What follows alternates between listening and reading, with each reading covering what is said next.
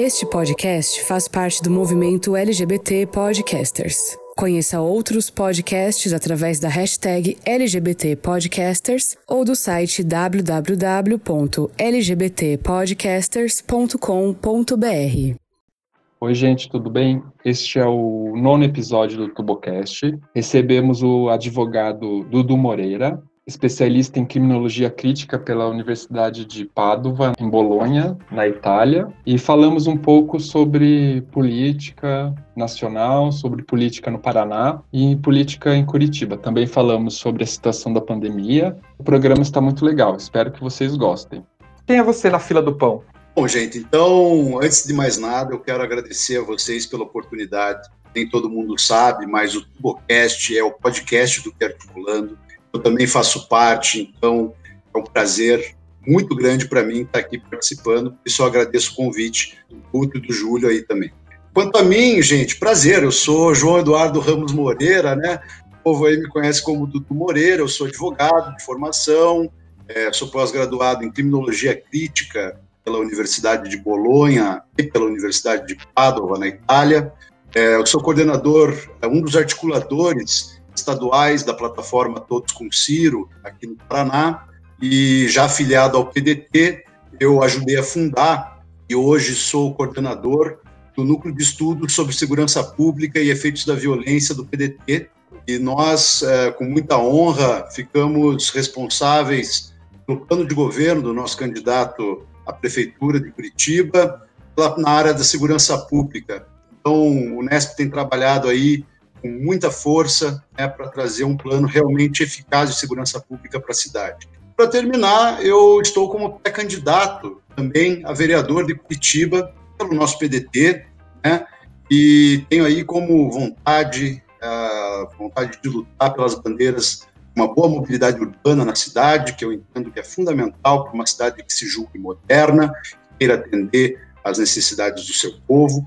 Não há como deixar a segurança pública de fora dos meus esforços também, porque é o tema que me interessa, é o tema que eu pesquiso, que eu estudo, e também saúde em virtude da pandemia não é uma coisa que é, vai ficar fora do debate, então nós precisamos uh, nos preparar, estudar, conhecer a realidade da saúde da nossa cidade, né, tendo em vista que a pandemia mostrou muitas carências uh, referentes a isso também, e, por fim, também gostaria de trabalhar muito na área da cultura, que eu vejo que é realmente importante, principalmente num plano de segurança pública. As pessoas às vezes não entendem que cultura tem a ver com segurança pública, mas tem tudo a ver.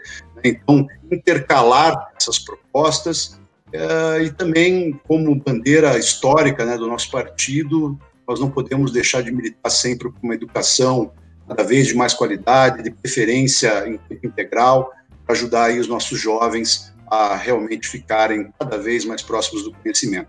Mas é, meu agradecimento mais uma vez pela oportunidade de estar participando aqui com vocês, viu? É, a gente agradece você ter aceito o convite e bem-vindo. Obrigado, obrigado. Gente. O que, que você está achando dessas manifestações que estão acontecendo nos Estados Unidos com relação à violência policial? No Brasil também, né? Tivemos algumas aí. O que, que você achou Veja, uh, o modelo de polícia que nós temos, uh, na verdade, o modelo de segurança pública que nós temos aqui no Brasil, ele é muito defasado. Né? A gente vê que é, pouco importa as bandeiras ideológicas de um governo, seja ele mais alinhado à esquerda, seja ele mais alinhado à direita, as práticas é, na segurança pública tendem a ser as mesmas. Né? Então, a gente vê sempre investimento no enfrentamento, a questão do poderio bélico sempre como aflorando o imaginário fantasioso, que quanto mais armas, quanto mais viaturas camufladas, a gente estará mais seguro. A polícia parte, em princípio, já equivocado, porque na Constituição ela se encontra como força auxiliar da, do Exército, né? força auxiliar das Forças Armadas. E isso já é uma contradição, porque é, é, também na Constituição a gente tem que os governadores são responsáveis pelas PMs. Né? Mas, ora, vamos imaginar no momento de conflito entre interesses das Forças Armadas e interesses de um determinado governador, por exemplo. A quem está a hierarquia, a quem está o comando né, da, da, da polícia. Então, por si só já é um problema. E isso produz outros fenômenos, como, por exemplo, né, a questão de você ter uma polícia que, ao invés de se preparar para a missão constitucional dela, de salvaguardar direitos, proteger os cidadãos, a gente tem uma, um, uma ideologia dentro das forças de segurança que é voltada para o combate, é voltada para a visão de inimigo. E isso não pode acontecer, porque se a, se a polícia atua dentro do território nacional é, e ela combate o inimigo, quer dizer que ela vai estar combatendo um cidadão. E isso é, por si só, um, um erro conceitual. Né? Então, nós precisamos rever com muita força, com muita cautela, com muita paciência também, todo o nosso modelo estrutural de segurança pública. Você me perguntou a respeito das manifestações dos Estados Unidos, né? É, os Estados Unidos eles têm uma algo muito parecido com o que nós temos aqui, não propriamente do modelo de polícia, mas sim de problemas, né, da polícia, no sentido de que a violência policial nos Estados Unidos contra negros aqui no Brasil também se repete. Uh, é, é inacreditável a gente ter que ouvir por exemplo, que no Brasil, em 2020, o Brasil é um país onde não existe racismo. Na, nada poderia ser tão falso quanto essa afirmação, porque para além do racismo individual, né, do racismo cotidiano que a, que a, população preta enfrenta todos os dias, nós temos de fato um, um racismo estrutural no país e contra números, né, não há argumentos. Aí é que eu vou me valer os dados do Atlas da Violência mais recente, que aponta que das 65 mil mortes no Brasil, mais de 70% foram da população negra. Né?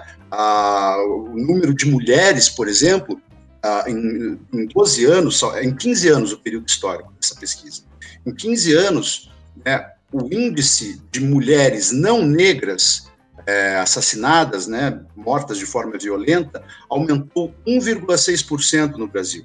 Ao passo que mulheres negras, esse número aumentou 29%. Então, aí também tem a questão do encarceramento em massa. Né? Nós temos quase 800 mil presos no Brasil. Desses 800 mil presos, mais, é, mais de 65% deles são população preta.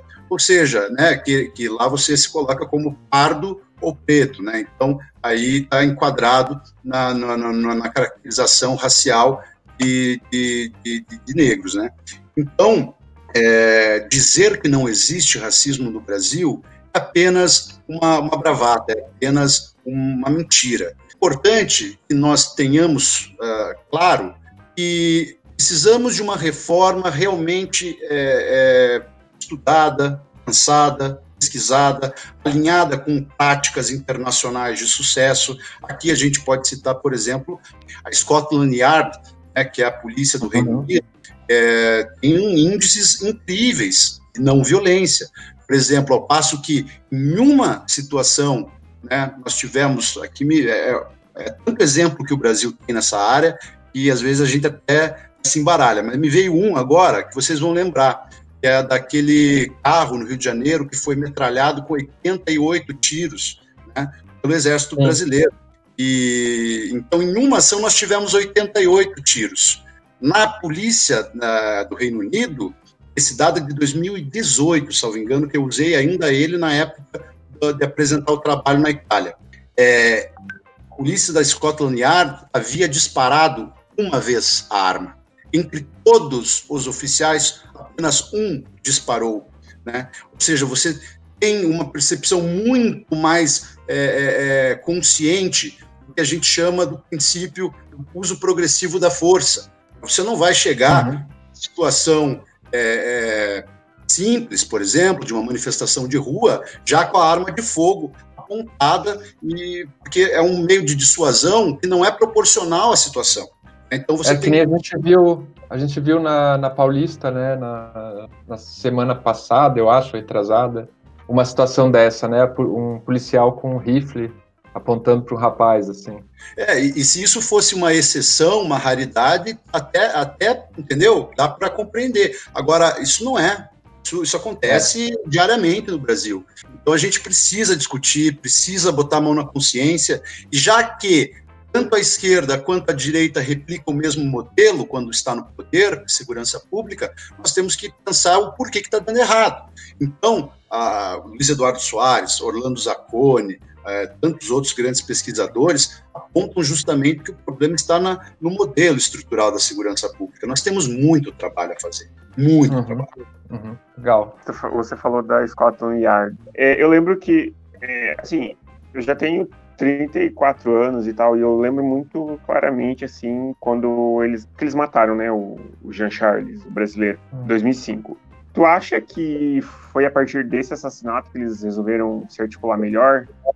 Cada experiência né, de, relacionada à segurança pública no mundo é muito particular. Né? Então, você tem que realmente estudar os modelos para ter todas essas respostas.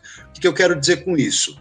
Com isso, eu quero te afirmar seria mais interessante eu conseguir analisar os dados anteriores a esse episódio. Eu não tive essa uhum. oportunidade né, não fez parte do meu, do meu estudo, da minha pesquisa, né, porque a Scotland Yard ali ela me, me possibilitou é, comparação de dados quantitativos, de detalhidade policial, de tudo mais. Aí então eu me furtei aí um pouco é, na profundidade da história da Scotland Yard. Apesar que, embora é, tenha acontecido esse episódio trágico de Jean Charles, mesmo naquela época, ao menos os dados que agora né, me, me, lembro na cabeça, é, o índice de letalidade policial por parte da polícia é, do Reino Unido ainda assim era muito baixo, né, porque é uma cultura de, de, proteção aos direitos do cidadão. É uma cultura de que você não, não está na rua e já é, por um determinado fenótipo, por alguma, alguma, alguma característica biológica, você determina se essa pessoa suspeita ou não é uma cultura que já vem de maior respeito às instituições uh, e das instituições estarem a serviço direto da população. Eu acho que e com isso aqui eu não posso é, é, deixar transparecer que eu posso estar dizendo aqui que as forças de segurança brasileiras não trabalham pelo cidadão. Não, não é isso. Né? Ah, existem é, inúmeras é, é, situações que são arte, né?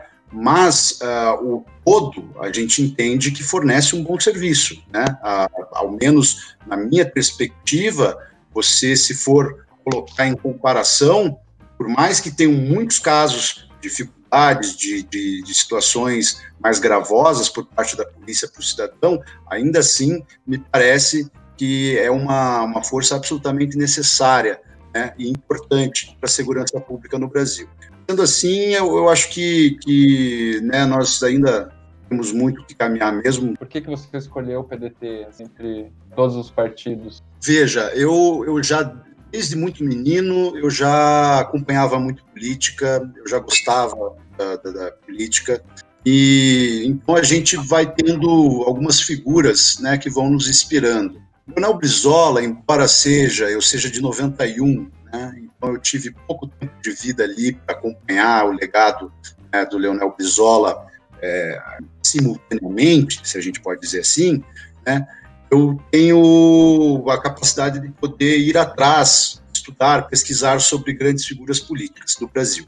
Leonel Brizola é, sem dúvida, a figura política que mais me inspira, né, pela sua valentia, pela sua ideia realmente de sempre valorizar o povo mais vulnerável, a seu trabalho incrível com Darcy Ribeiro, né, instituindo escolas de tempo integral, que até hoje são legado por onde ele passou no Rio de Janeiro. É, recentemente saiu uma pesquisa do Datafolha que colocou que o Brizola foi o melhor governador de todos os tempos do Rio de Janeiro.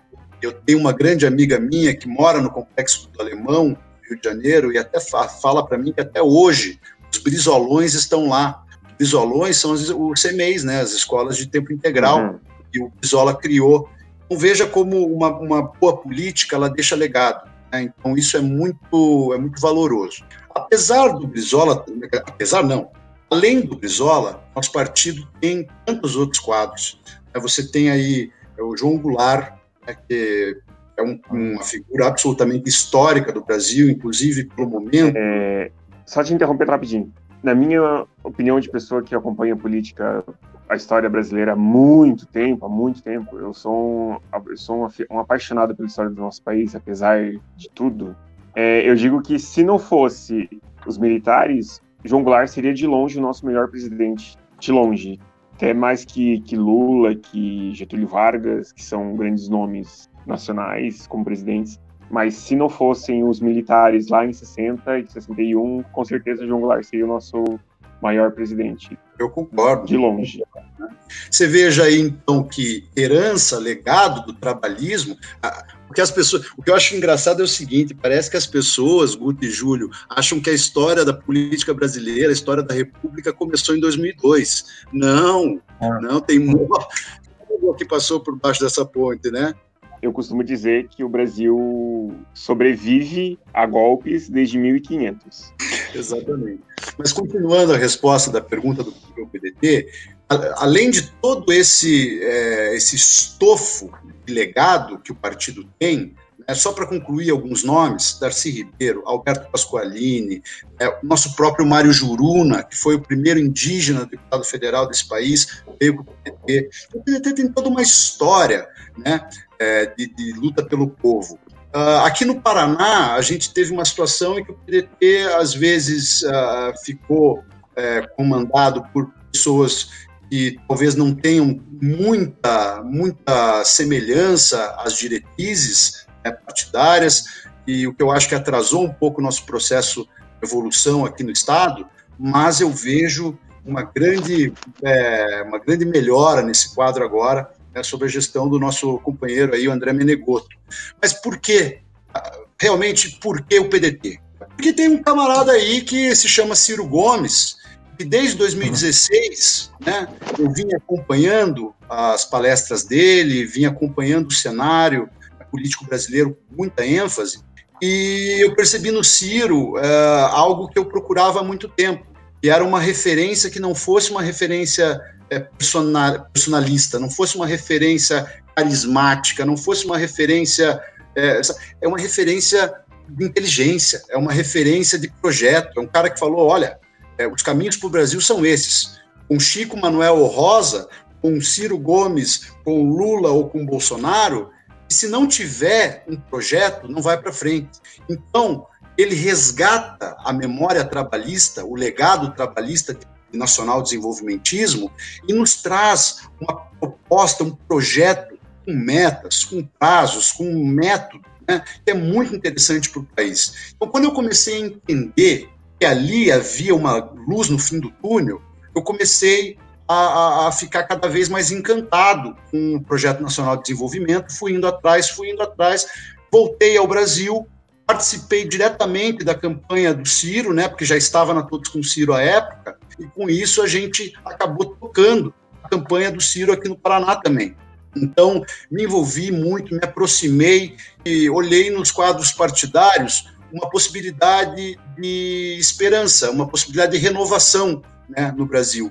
E o PDT que está comandando esse processo. Tem muito jovem, muita juventude vindo para o uhum. PDT por causa de lideranças como o Ciro. A principal razão é essa, é por ver no PDT além de, uma, de, de um código genético de luta, legado, de memória a ser é, levantado com orgulho, é, eu vejo um partido que está pensando no futuro do Brasil, que vê a realidade do momento e que quer solucionar os problemas desse momento com alternativas viáveis de futuro. Né? Somos a grande oposição ao neoliberalismo nesse país. Eu ia te perguntar sobre o governo Bolsonaro, né? Eu tenho uma avaliação que, é, em grande parte, assim, é, uma parte da, das pessoas é, de esquerda tem, né?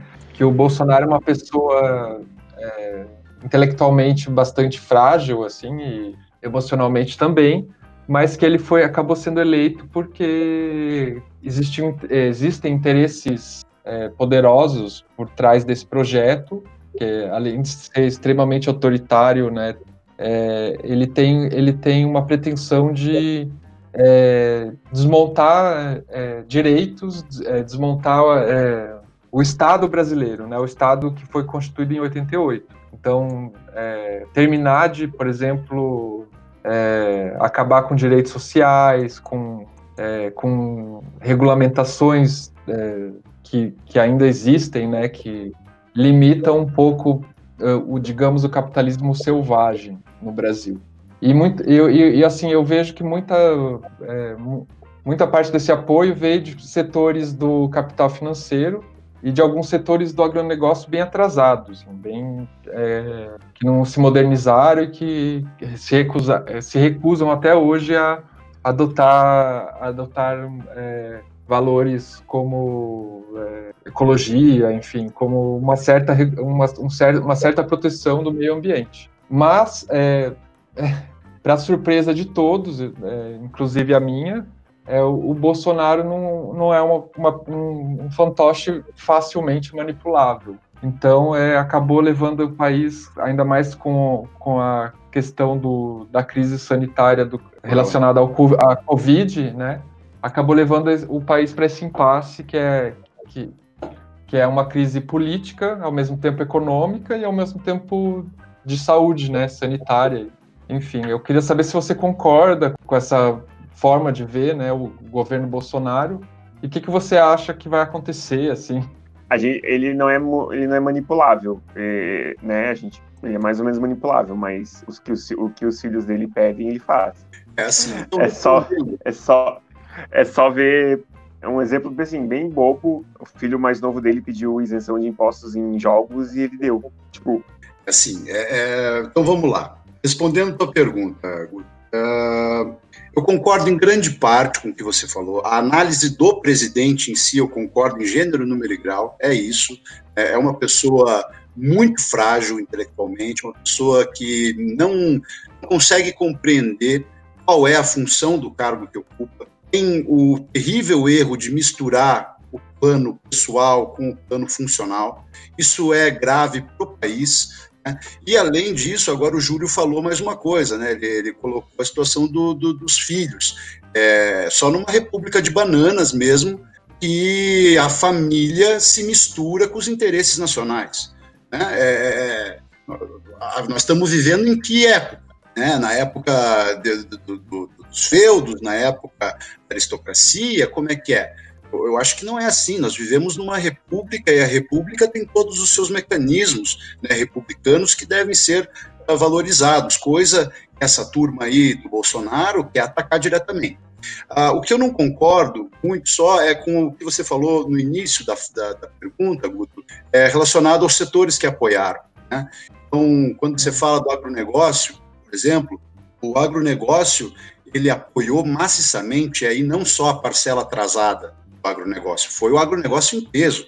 Né? O agronegócio como bloco apoiou o Bolsonaro, mas apoiou por causa de, das bravatas que o Bolsonaro fala, que eram de interesse. A gente tem que parar aqui para perceber quais são os interesses das camadas que formam o povo brasileiro.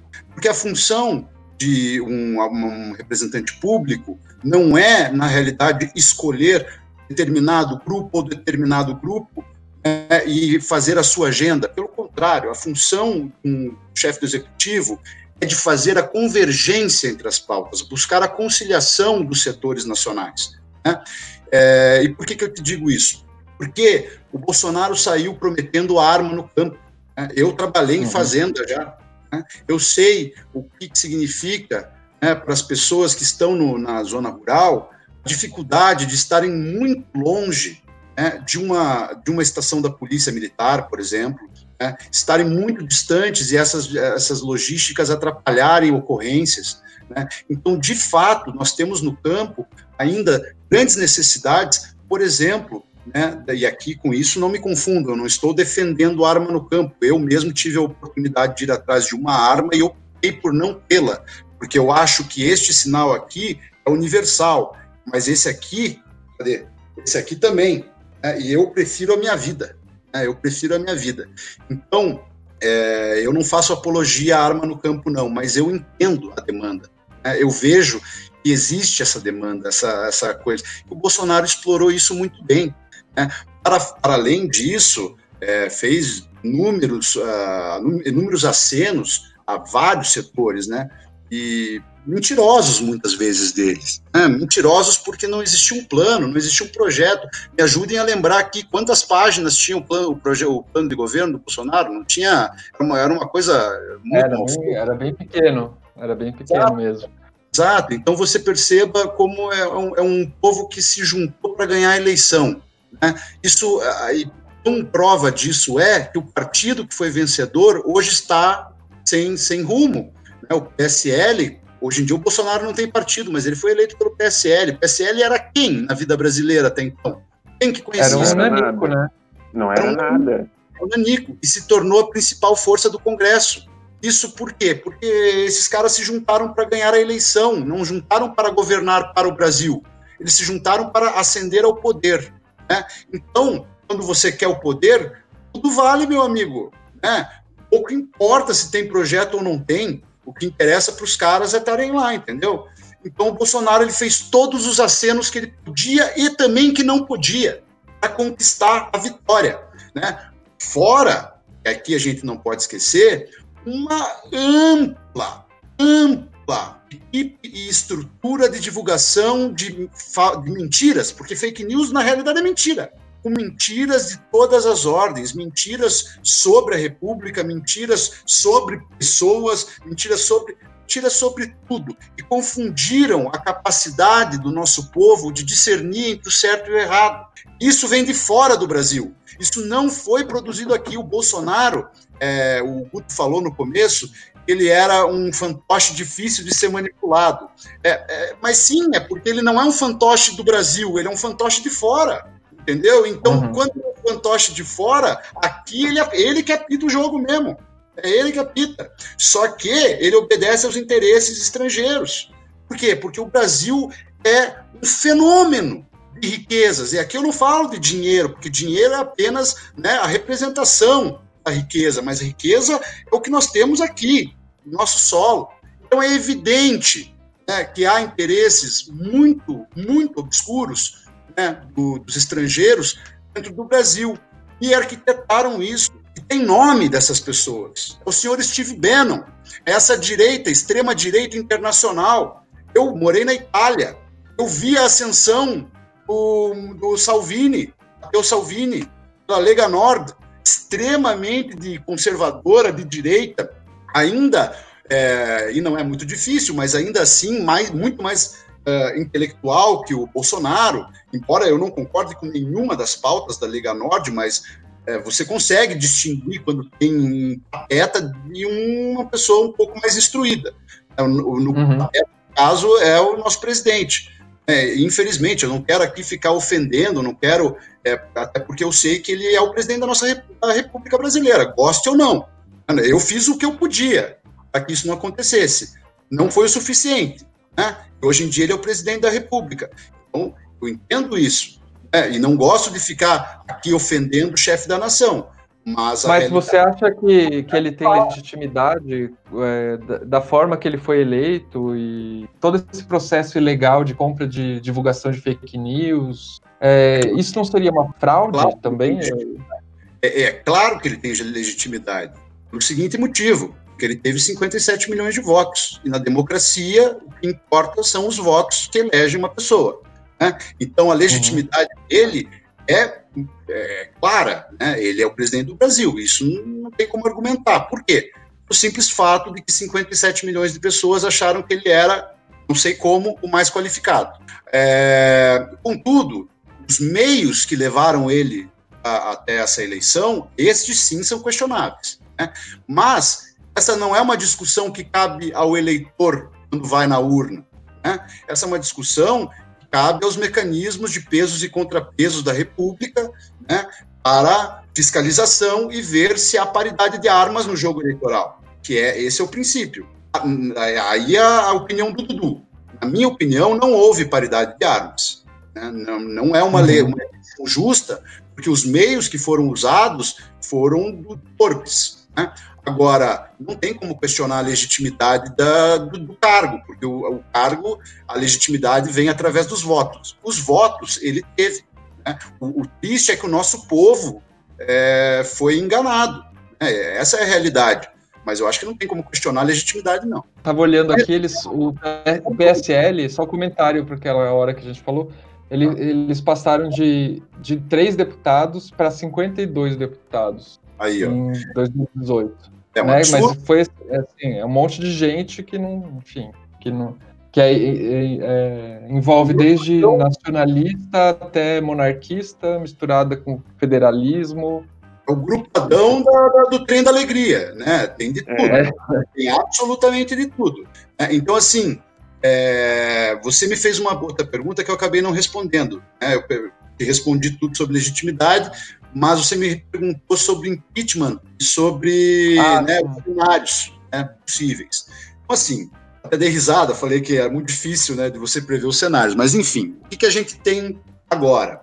Agora nós temos diversos pedidos de impeachment na, na, Câmara, né, já estão na mão do Rodrigo Maia, ele, bobo nem nada, né, não arquivou, mas também não, não, recebe, não aceitou é, começar né, o, a votação do, do, processo de impeachment, abrir o processo, porque é um cara que sabe a temperatura do Congresso. Né? E a uhum. gente tem que lembrar que o impeachment ele é um, uma ferramenta constitucional que prevê a parte jurídica e a parte política. A parte jurídica né, é, é só você puxar o estoque né, e escolher um, porque os motivos jurídicos são enormes. Aqui a gente está falando de crime de responsabilidade, nós estamos falando de crime comum, um crime comum cometido pelo presidente no exercício do cargo. Né? Então, é, é, é, o impeachment ele é absolutamente plausível do ponto de vista jurídico. Do ponto de vista político, ainda não é. E por que, que não é? Porque o Bolsonaro se rendeu ao que ele disse que não iria fazer. É o tal do toma lá da cá. Então, agora a gente tem o Centrão aí comandando setores muito importantes e bilionários, né? por exemplo, no Ministério da Educação, né? o FNDE está sob o comando do Centrão, Banco do Nordeste, também da indicação do Centrão. Percebe como são cargos assim, parafisiológicos, né? é, são cargos Sim. para mexer com grandes orçamentos. Né? E aí você tem que se perguntar por que, que ele está procurando essa composição com o Congresso, sendo que antes, até então, ele não estava procurando. Até então, ele queria impor ao Congresso e deixa que o Congresso se vire lá. Né? Você acha que ele, é, na reforma da Previdência, ele precisou compor? Não não precisou compor.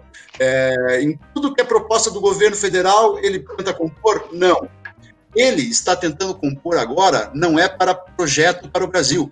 Ele está compondo para salvar o seu mandato, porque sabe que está na corda bamba. Né? Então, essa é a possibilidade do impeachment. No momento não ocorre, pois falta a parte política. Mas, quando isso acontecer, e acredite, vai acontecer, né? eu, eu não acredito eu, obviamente, tenho fé que o Bolsonaro não termina o mandato, porque, é, enfim, é só ligar o noticiário de manhã para você saber as respostas para isso. Mas eu acho que ele não se mantém e vai chegar um momento de tamanho desgaste que aí o, o, a parte política vai ser plausível. E aí a gente tem debaixo da manga a parte jurídica, que nos dá inúmeras possibilidades. E aí não tem mais para o Bolsonaro. Só que, para concluir, o que eu acho é que tem um outro cenário, viu? Porque se o impeachment passa, quem assume é o general Mourão. Né? Só que existe a ação de cassação da chapa no TSE. Uhum. Cassação caça os dois, caça a chapa toda. E aí, o, o rito é o seguinte: você, se essa. Se, se, e daí é um processo diferente, é um processo longo, porque você tem que garantir totalmente o contraditório, processo, o, a ampla defesa, você precisa prova cabal irregularidades, né? Não, não, não vai adiantar vir com pedalada, né, para falar que é motivo. É motivo cabal, então precisa ter ó, financiamento ilícito de campanha, abuso de poder econômico, é, esquema fraudulento, de algo desse gênero. Né? E daí, se isso acontece até os seis meses finais do mandato, então nós estamos falando até a metade de 2024, não, perdão, até a metade de 2022, o que acontece são novas eleições, eleições suplementares.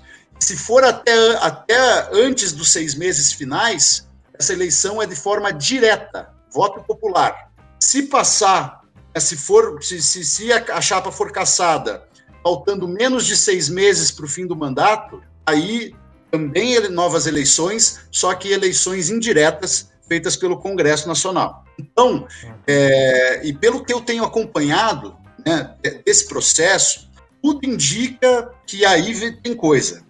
Por quê? Até mesmo porque as provas da CPI da fake news já foram admitidas em juízo para esse negócio. E aí, meu amigo, aí eu sinceramente acho que vai ficar difícil para o Bolsonaro sustentar o castelinho de carta dele com tanto vento. É, o, o, problema, o que me preocupa nesse processo todo aí é a questão da, da pandemia, né? Se vocês viram aí a quantidade de mortos hoje só no Paraná, né?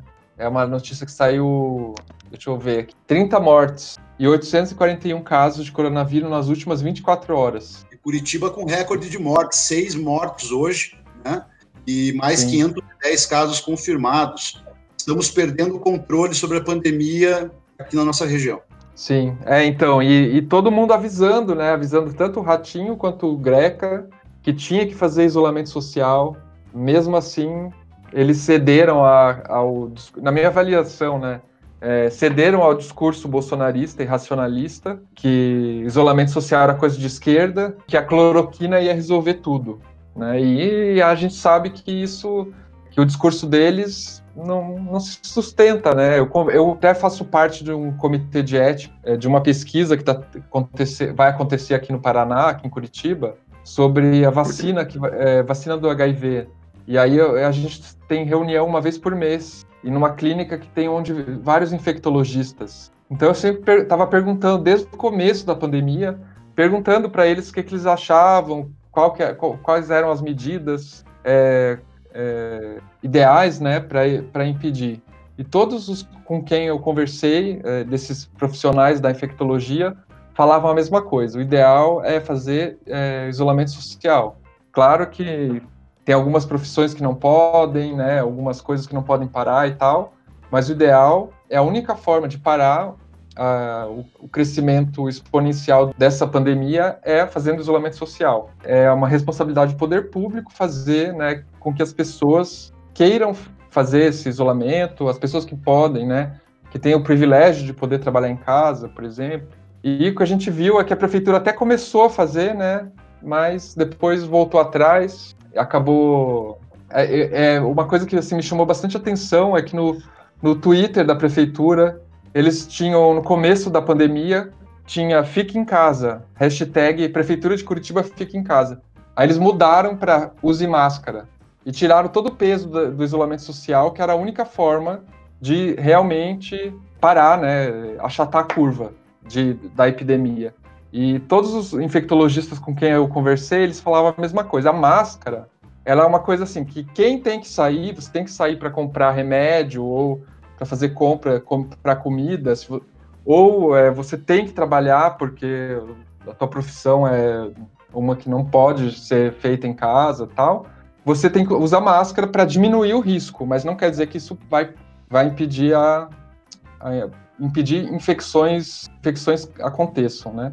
Enfim, e aí a gente teve tanto no governo do estado quanto no governo da prefeitura, né, na, na gestão do Greca, esse esvaziamento do discurso científico e a, e adoção de, uma, de um discurso irracionalista, né, que inclusive o governo do estado do Ratinho chegou a anunciar a compra de não sei quantos lotes de cloroquina, né, que agora que, que já foi provado que ela não resolve a Covid, o que, que ele vai fazer com isso? Eu queria saber, assim, comprado com dinheiro público, né, Exato. Enfim, eu queria, o que, que você acha sobre. Se me permite, Guto, ainda, você levantou um ponto muito interessante agora, que é essa questão da compra de cloroquina. Tem tudo a ver com a medida provisória que foi editada pelo presidente esses dias, tirando a responsabilização dos agentes públicos. Por quê? Porque isso é justamente uma situação, se você não tem a comprovação do, do efeito, você compra duas toneladas de cloroquina, como foi feito, por seis vezes o valor que havia sido comprado pelo próprio Ministério da Saúde no ano passado, ou seja, você teve um superfaturamento dessa compra, agora não funciona. Rapaz, o que, que você vai fazer com isso? É crime de responsabilidade. Sim. Aí presidente edita medida provisória falando não, não serão responsabilizados os agentes públicos. Por quê? Porque o presidente da República seria colocado nessa situação. As Forças Armadas, a União, que a gente tem no Paraná a mesma coisa. O que você acha com esse complicador todo da pandemia, né? Coisa lamentável, que a gente está vendo um monte de gente morrer, é, sendo que medidas é, que poderiam evitar a morte de pessoas poderiam, poderiam ter sido tomadas, né? A gente tinha tempo e tinha exemplo de países que fizeram coisas que impediram que muita gente morresse. A minha irmã, por exemplo, mora no Canadá e lá eles fizeram a tempo medidas de isolamento social obrigatório, inclusive, e, e conseguiram achatar a curva, né? Ao contrário dos Estados Unidos, que, que hesitou, não queria fazer, tinha um discurso semelhante ao do, né? O, o Trump tinha um discurso semelhante ao do Bolsonaro e levou o país para um desastre. E o que, me, o que me deixa mais escandalizado nessa situação é que me parece que é um discurso um pouco próximo da eugenia, assim. Vamos deixar morrer, sabe? Deixar morrer quem não tem, a, digamos, sistema imunológico bem, é, bem, ou os idosos. Mesmo o discurso da imprensa, eu vejo com bastante crítica, assim. Ah, morreu é, tantos. E aí eles dizem, ah, porque era idoso, tinha 80 anos. Como se justificasse, né? É, a gente, enquanto sociedade, quando a gente fala isso, é, um, é, vida. é uma coisa. É vida, entendeu? É, pode ser idoso, ele merece respeito e é, e é o pai de alguém, é o irmão de alguém, né? O avô de alguém. Então. O, o, o erro, antes de falar de Curitiba e do Paraná, eu preciso falar do Brasil para a é. gente atualizar isso. Eu acho que o principal equívoco que nós temos aqui no Brasil, tá, durante a pandemia, está sendo a falta de poder central uhum. Não há uma plataforma nacional, protocolo nacional contra a pandemia. É, você não, você vê na realidade é cada prefeito, cada governador se virando como pode. Né?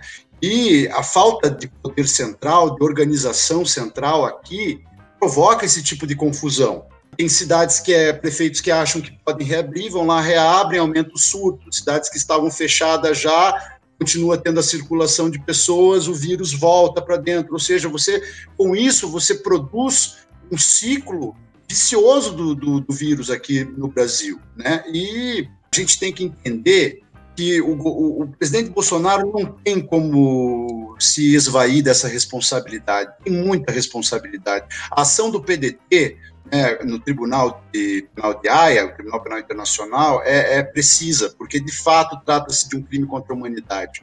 Tendo em vista que você lava as mãos praticamente né, quanto à tua responsabilidade, e você fala, não, além de ser uma gripezinha, nós temos que preservar os empregos.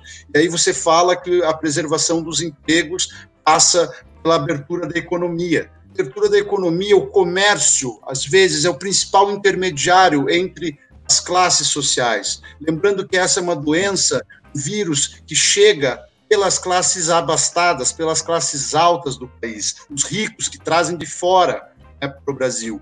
Então, quando você estava tendo a restrição dos comércios, né, você ainda evitava o intermediário fatal que traria, né, faria passar as classes mais ricas para as classes mais vulneráveis de vírus.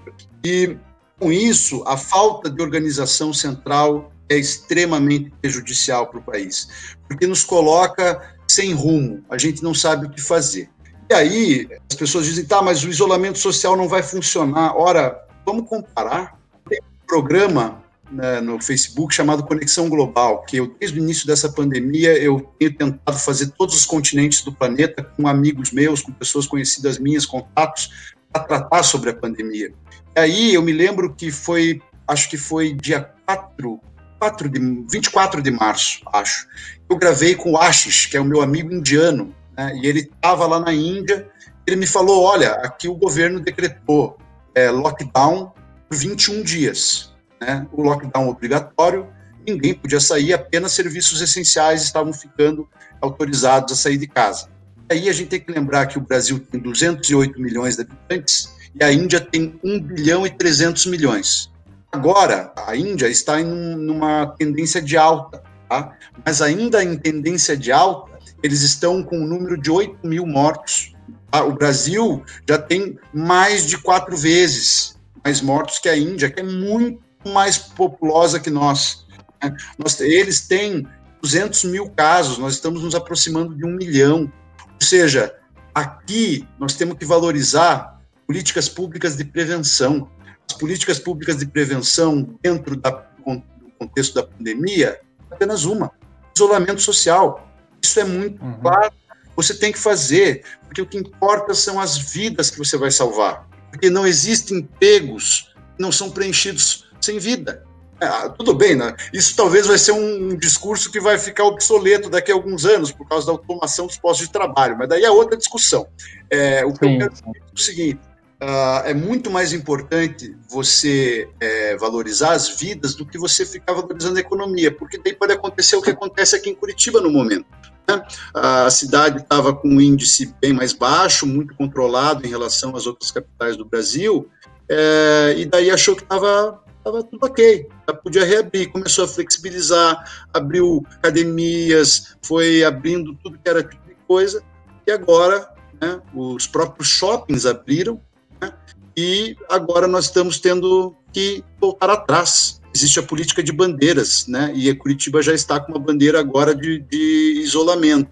Sendo assim, o que, que adiantou para os empregadores que queriam tanto a volta do comércio, agora vão... Nada, é chamaram novos funcionários, começaram a pagar de novo e agora vão ter que fechar de novo e se virar com, com possíveis indenizações ou questões trabalhistas. Perceba que todo o imediatismo, toda a ânsia muito descontrolada, não, porra, mas você não vai, o é, que, que adianta, precisa de emprego, senão vai morrer muito mais gente. Às vezes, não é tão óbvio, às vezes nós temos que pensar futuro a partir da, da, do princípio da prevenção. Então, é, a minha visão é que houve um erro. O primeiro erro de todos é da União, é do governo federal, é do poder central, que faltou, esteve em ausência. A gente já teve duas trocas de ministro da Saúde durante a pandemia. Que país do mundo que fez isso? Ninguém, ninguém é. fez. Não, e, ninguém e agora a gente está sem, né? Sem ministro. É um, é um interino militar da ativa, é. general da ativa, está lá porque ele cumpre ordens, porque ele não é especialista. Eu, eu uma live esses dias eu questionei, eu falei, ora, será que na academia militar das agulhas negras existe pré, um departamento que prepare para enfrentamento de pandemia? Eu duvido. Eu duvido que exista. Não, não tem. Imagina. Então, por que que tá lá o Pazuello como ministro interino? E por que que ele loteou com mais 23 militares lá? O Ministério da Saúde, gente. Esses caras, eles estão brincando com o Brasil. Eles estão brincando com vidas, brincando com o nosso povo. Isso é muito, muito, muito perigoso. E é por isso que, apesar de, de, de entender que o impeachment não é remédio para governo ruim, eu acho que este cara, além de ele ter já inúmeros motivos de crime de responsabilidade para ser impeachmentado, é, esse cidadão ele é tóxico, não só para o país, mas para o próprio conceito de república.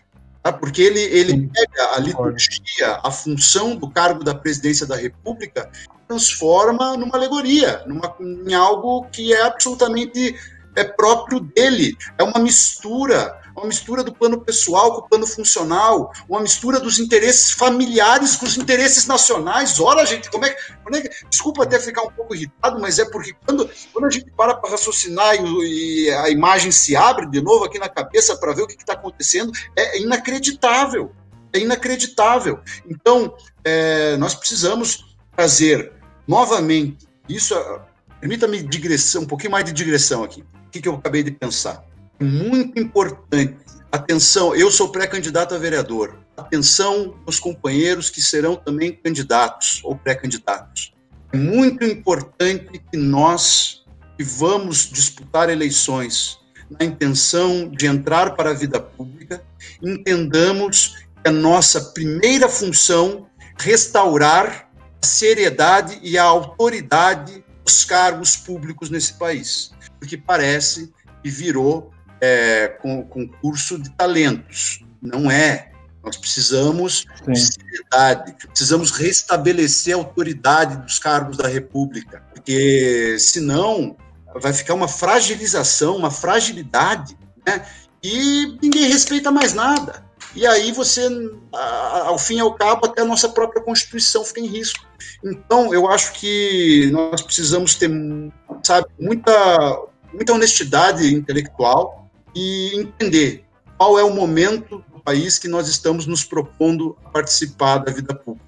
É o momento em que precisamos ajudar a restaurar a autoridade, e aqui não confundir autoridade com autoritarismo, nada a ver. É, é, é o cidadão olhar para o seu deputado, para o seu vereador, para o seu prefeito, para o seu governante, e nele credibilidade, e nele realmente tem alguém trabalhando por nós agora. E nós não vemos isso. Faz muito tempo, hein? Faz muito tempo. Sim. Enquanto você falava, eu estava procurando aqui os dados da, da Argentina, né, que é aqui do lado, é um país com desenvolvimento é, próximo do Brasil, que a gente poderia comparar, né, apesar da população ser menor. É, mas mesmo proporcionalmente, a Argentina tem 862 mortos hoje, número de hoje. E o Brasil tem 44.657. Mesmo proporcionalmente, né, a Argentina tem um quarto da população do Brasil, mas um pouquinho mais, tem muito menos mortos, né? E a diferença é justamente é, aquilo que você estava falando, né? A coordenação é, nacional regulando tanto o poder das províncias lá, né, quanto o poder municipal também, que aqui a gente perdeu completamente, assim, eu falo brincando que é o irra irracionalismo que assumiu a presidência, porque é, não tem mais razão, é seja o que Deus quiser. O momento é crítico, gente. O momento é crítico mesmo, porque o que está em jogo não é só a vida do povo. O que está em jogo é tudo que nós conhecemos é, como república, o modelo que a gente vive. Esse povo que está lá nos governando agora, esses caras eles têm apenas projeto de poder. Projeto de poder, quem é fascista, aqui eu quero dizer, embora não seja oficialmente ainda um governo fascista, é um governo liderado por uma pessoa que sempre teve na sua vida características fascistoides e que essas, essas características agora estão ficando cada vez mais afloradas. Então, eu particularmente considero nosso presidente, infelizmente, aqui eu não falo para lacrar, para nada, é, eu falo de triste, mas eu, eu considero nosso presidente um lunático. Ainda se torna mais perigoso, porque um lunático com características fascistoides acuado muito perigoso. Sim. Então nós Sim. precisamos estar muito unidos, estarmos muito juntos e preparados para o que vier. Seja da forma que vier, nós estaremos aqui para resistir. Que você lembrou da, das repúblicas de bananas, né? E aí ontem eu, ontem eu participei de um podcast da República da, da Costa Rica. Hum, e lá eles eram na América Central, né? Considerado antigamente República de Bananas. Conheço. E aí eu, antes de participar. Não tem exército lá, não tem forças armadas. Não, é. Então, antes de participar, eu fui, eu fui ah, me informar um pouquinho de alguns dados do país e tal. E aí descobri que o país está sendo governado por um partido próximo ao que é o PDT aqui no Brasil, assim, que é um partido que se chama Ação Cidadana, que é o PAC, né? É Partido da Ação Cidadã, e, e que está é, com uma gestão da, da, da crise aí do coronavírus super bem, assim e que está com números, de, inclusive, de direitos humanos, assim, melhores que os de desenvolvimento humano, aliás, melhores que os nossos, assim. Então, inclusive, assim, no meio do podcast eles falaram, ah, vocês, porque a gente vê o Brasil como uma potência, né, um país gigante e tal. E eu falei, não, tem, a gente tem muitas qualidades, mas vocês também têm, né? E, a gente, enfim, a, gente, a gente já foi um país, a gente já foi um país mais respeitado lá fora, né? a gente já foi um país mais respeitado lá fora. Hoje em dia a gente não, não tem mais esse respeito que, que antigamente é. tinha. Não, sem dúvida. Pessoal, eu, eu como ah, a minha experiência pós-graduação fora do país foi em 2017, é, é, muito recente ainda, então eu tenho muito contato né, com meus amigos, seja os amigos da Itália, seja os amigos da França, e realmente o, a imagem do Brasil está muito arranhada lá fora, está muito arranhada. É, basicamente, eles falam que é uma pessoa que tem manias de perseguição, então é uma pessoa que vê conspiração em tudo e coloca qualquer justificativa em cima da ameaça fantasiosa, diga-se de passagem, da ameaça comunista. Então, é, é, como é que um país, na pindaíba que está, já desde 2013, numa pindaíba política e econômica, como é que uma, um, um país desse ainda assim consegue ser a nona maior economia do planeta Terra, liderada por pessoas tão, olha, tão frágeis. Tão, é, ver aquele, aquele vídeo daquela reunião ministerial é um negócio que é surreal, surreal. O que, que teve naquela reunião de bom para o Brasil? O que, que foi discutido o povo? Qual política pública foi debatida? Sinceramente, Nada. eu só me lembro de uma. Eu só me lembro de uma, que é a história do pró-Brasil lá, que o Braga Neto estava levantando. Até falou que era um plano macho, daí já tomou uma bicuda do Paulo Guedes ali. Ou seja, o resto é, é, é papo de bar. É, e, e, papo de bar de grupos que nem, nem respeito tem, ficam só falando besteira. Então, nós estamos sem governo, nós estamos desgovernados. E isso fica muito evidente, não só para nós, povo brasileiro, como também para fora. E é surreal, porque ah, ah, você estava falando agora, Guto, que os teus amigos da Costa Rica falam, poxa, mas como é que vocês, tão, tão poderosos, tão ricos assim, conseguem estar nessa pindaíba? Cara, é, é exatamente isso. Não dá para entender. Não dá para entender. É porque dinheiro nesse país, riqueza nesse país nunca faltou. O que falta é prioridade. O que falta é você dar um encaminhamento é, popular para todas essas riquezas. É, não adianta você pegar e falar, ah, eu sou de esquerda, porque quando as commodities que a gente é, vende estão com preço em alta, a gente vai distribuir a renda dá para falar que isso é um projeto realmente de país, não dá para falar que isso é um projeto de Estado contínuo. Isso é muito transitório, é muito, é muito periódico, porque ah, o PT apostou nas commodities baratas, quando estava o preço em alta, foi lá para cima o país, quando caiu os preços, a gente se ferrou. Por quê? Porque faltou um planejamento, faltou um projeto de desenvolvimento realmente. Isso você só apostou no, no que está para acontecer. Então, nós estamos há muito tempo mal governados, né? as crises só aumentam e agora nós parece que chegamos na cereja do bolo, que é a figura do seu Jair Messias Bolsonaro como presidente do Brasil.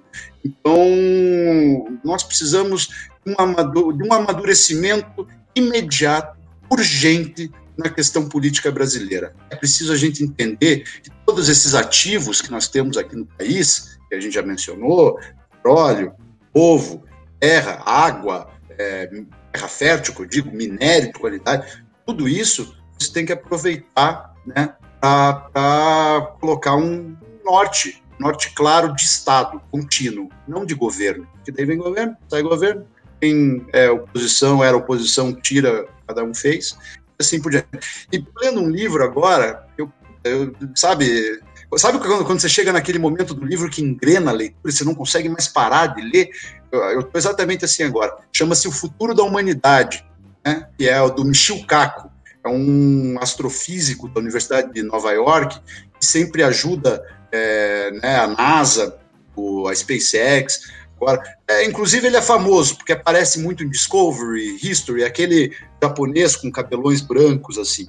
E esse livro é absolutamente espetacular, porque ele conta né, com detalhes como que a humanidade está se preparando para colonizar outros planetas. Existe um plano para colonizar Marte até 2024, sair o primeiro voo tripulado para Marte. Né? É, nesse livro ele também fala sobre o, as capacidades de é que está me vindo em inglês na, na cabeça, o improvement, é, é você se melhorar, né, trazer melhorias para você, para tua vida. Isso é uma ciência que já existe muito forte, a imortalidade já está se tornando possível. Parece que eu estou viajando, eu sei, mas por que, que eu estou falando isso tudo? Porque quando eu leio isso, eu percebo que uma ponta da humanidade está falando de civilização interplanetária, a outra ponta, que é a que eu vivo aqui no meu país, discutindo retrocesso, está discutindo uma agenda do século XIX, uma falta de entendimento sobre o que, que é o povo brasileiro. Né? Um governante governa para o conjunto do povo, não governa a partir de uma linha, de um grupo, ele foi eleito pelo povo. O povo é maior do que um grupo só, que um segmento só. Então, eu falei sobre esse negócio do livro agora, porque é, é um momento muito dicotômico. Um, é um momento em que a gente, é, uma parte da humanidade está alçando voos como nunca, e outra parte da humanidade se mantém numa agenda de retrocesso. Então, nós precisamos, hum, sabe, nos inteirar, nos inteirarmos do momento que a gente vive. Acabar com essa ponta aqui, que está discutindo tanta coisa retrógrada, e colocar essa ponta para falar dessas coisas também. Você já imaginou se o Brasil tivesse ciência e tecnologia, investimento em ciência e tecnologia de ponta, uma indústria nacional de ponta, uma indústria de defesa que faça também um bom proveito da nossa base de Alcântara, no Maranhão, que é o melhor lugar do mundo para lançamento de foguete. Você já pensou se a gente tivesse isso aqui? Isso só demanda uma coisa, duas coisas: projeto e investimento. Mais uma, três, na verdade. Vontade política. Uhum. Então, dá para fazer. Assim como teu amigo da Costa Rica, eu tenho muita fé e muita esperança no Brasil. Muita mesmo. A gente acaba perdendo a soberania nacional, né? que é uma que eu acho que é o, é o nosso maior patrimônio, que é a soberania nacional. Vamos falar um pouco então de, do Paraná e de Curitiba. Eu e o Guto, a gente estava conversando hoje. A gente não conhece o governo do filho do Ratinho. É, é como se não existisse governo Ratinho. É como se não parece. existisse governo. É. Ele não se. Que aconteceu, mas esse é um fenômeno que está se repetindo desde a eleição. Você veja, é, e tem uma razão para isso tudo, claro que tem. Não é só o nosso desinteresse no governo do Estado, em razão da, da, né, da enfim, poucas opções e tal. O, o, que mais acontece é porque o debate nacional é o que está em voga. É, é, é, o que, durante as eleições, as pessoas. Vocês se lembram de debater sobre quem ia ser governador do Paraná? Não era o que as pessoas não, não. É bem pouco, bem pouco. Vai ser presidente. As pessoas falavam da, da nacional, né? E, enfim, isso. Eu, eu, tenho a impressão que, por exemplo, no caso da, do debate da saúde aí que eu participo mais, é, ele meio também adotou um comportamento meio não vou me meter nisso e vou deixar toda a responsabilidade para os prefeitos. Então, eu tive essa impressão, não sei se eu estou errado, mas eu acho, eu que, acho o trabalho, eu acho que o trabalho da CESA né, a Secretaria de Estado da, da Saúde, é, foi um trabalho realmente que a gente tem que, tem que analisar com bastante respeito, sabe? Porque é, eu sou 100% favorável ao isolamento social. Agora, eu tento, sabe, fazer a reflexão de como é tá na pele de quem está tomando as decisões também. Não é uma situação é. fácil, cara. Não é uma situação fácil. Você veja, o... você tem a prioridade de salvar vidas, né?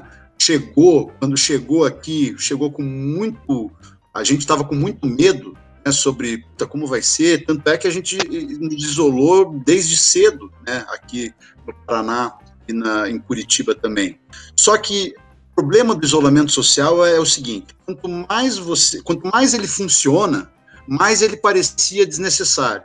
Sabe? Sim. Então, aí, quem é gestor público, quem é, é, é governante agora, sofre muita pressão, cara, sofre muita pressão, muito lobby e quem está perdendo dinheiro, entendeu?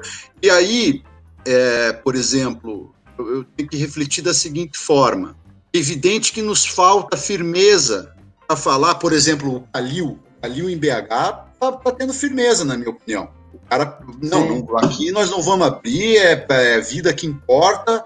Hoje a é. gente fala de emprego de reabertura a gente entrevistou os, uh, dois meninos de BH no nosso terceiro episódio, que são dois meninos de, uma, de, duas bandas lá de BH, e eles falaram razoavelmente bem do, do Kalil e falaram, é, não vou dizer razoavelmente, porque não foi razoável, foi bem mal do, do Zema, que era dono de um posto de gasolina. Cara, é incrível como esse país gosta de mandar estagiário para lugar importante, sabe? É, é, incrível. O cara chegou no governo de Minas Gerais, ah, achando que é gestão, é gestão, é gestão. Aí chega a Polícia Militar de Minas Gerais e fala: nós queremos reajuste de 40%. Minas Gerais é um dos estados do Brasil que está com a pior situação fiscal do país. Está quebrado, Minas Gerais está numa situação quebrada.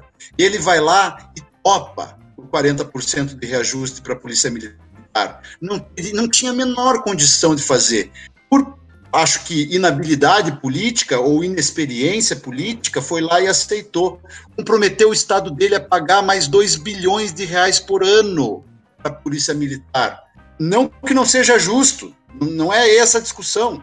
A discussão é: Minas Gerais tinha condição de fazer esse reajuste agora? Não tinha. É. Muito quebrado.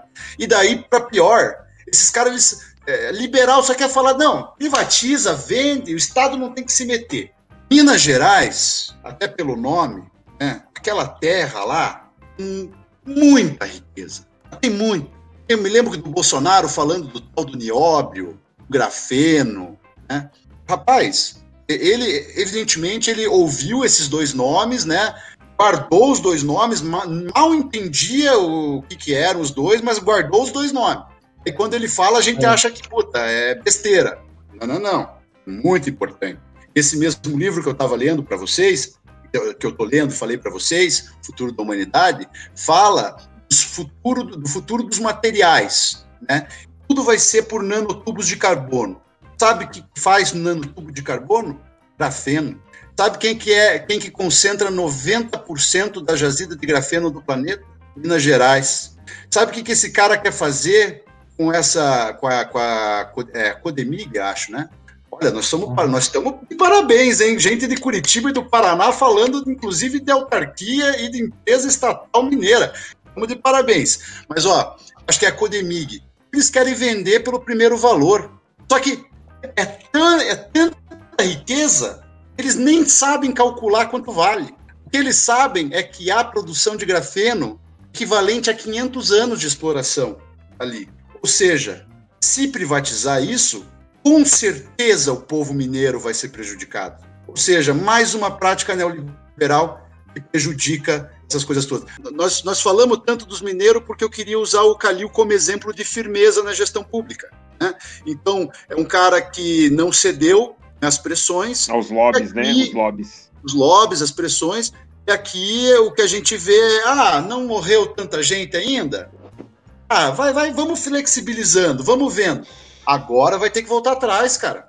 Agora, Curitiba, Porto Alegre também, nos tornando focos da, da, da pandemia. Então, é nós precisarmos estar de olhos, olhos abertos e, embora entendamos que não é uma decisão fácil os gestores tomarem, é preciso ter convicção.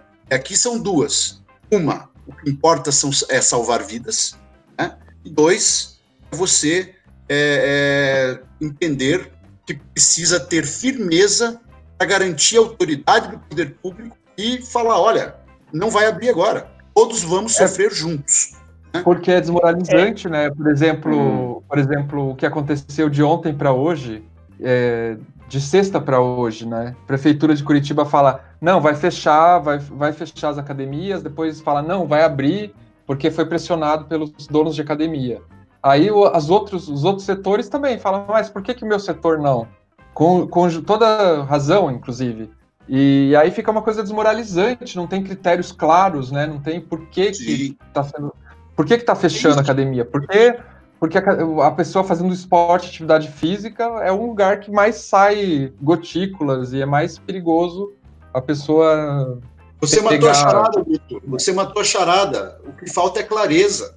Mas o que, como é que você vai esperar clareza de um país que está absolutamente em confusão? Sim, é verdade, é verdade. Não, eu só queria fazer um comentário bem, bem rápido, assim estava comentando né, que ah, estava em isolamento, então tá, não estava tendo tanta, tanta coisa. Se realmente a gente estava em isolamento é, e, e, não estava acontecendo tantos casos, é justamente porque a gente estava em isolamento. Então, é, a gente tinha que ter continuado em isolamento para não ter que tipo, a gente reabre, aí, tipo, volta pro isolamento. Era, era mais fácil ter mantido o isolamento e, e abrir, tipo, daqui dois, três meses com mais calma do que tipo, uma semana depois. Claro, é, isso foi, tem razão. E outra coisa. Não, e se fosse feito o isolamento de uma forma correta, né? De uma forma realmente com adesão da população, que no começo estava sendo feito em Curitiba. Sim, sim, mas é que veja, olha, uma, o, o, capitalista aprendeu dentro de casa a entender pessoas como números. Portanto, na tua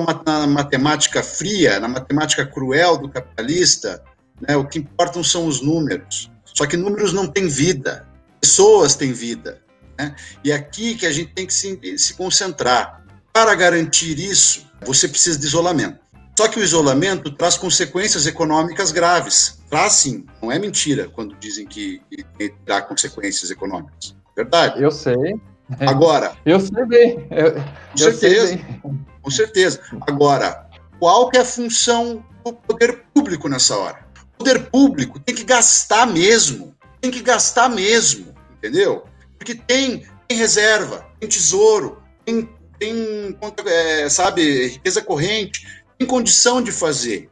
E aí, só você comparar. No Reino Unido, o Boris Johnson, de direita, conservador, né? o que, que ele fez?